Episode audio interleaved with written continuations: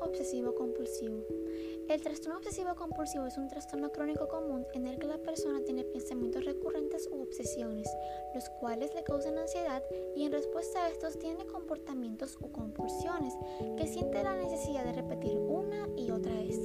Llevar a cabo estas rutinas y rituales puede traer un alivio breve a la ansiedad, pero esto es temporal.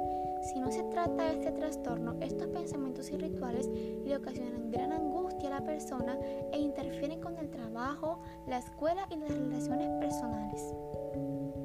En esta condición también se pueden presentar tics motores como parpadear excesivamente, hacer muecas faciales o encoger los hombros.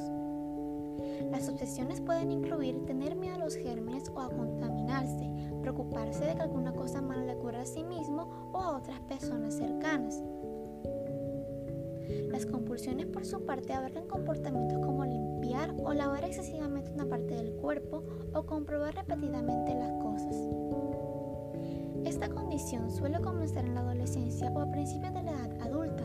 Tiende a aparecer a una edad más temprana en los niños que en las niñas y por lo general se trata con una terapia cognitivo-conductual, medicamentos o una combinación de ambos. Este tratamiento puede tomar cierto tiempo para lograr los resultados deseados. Aunque no actuales le permiten a las personas con este trastorno controlar sus síntomas y llevar una vida plena y productiva. Además, un estilo de vida saludable que incluye saber relajarse y controlar el estrés también puede ayudar a combatir este trastorno.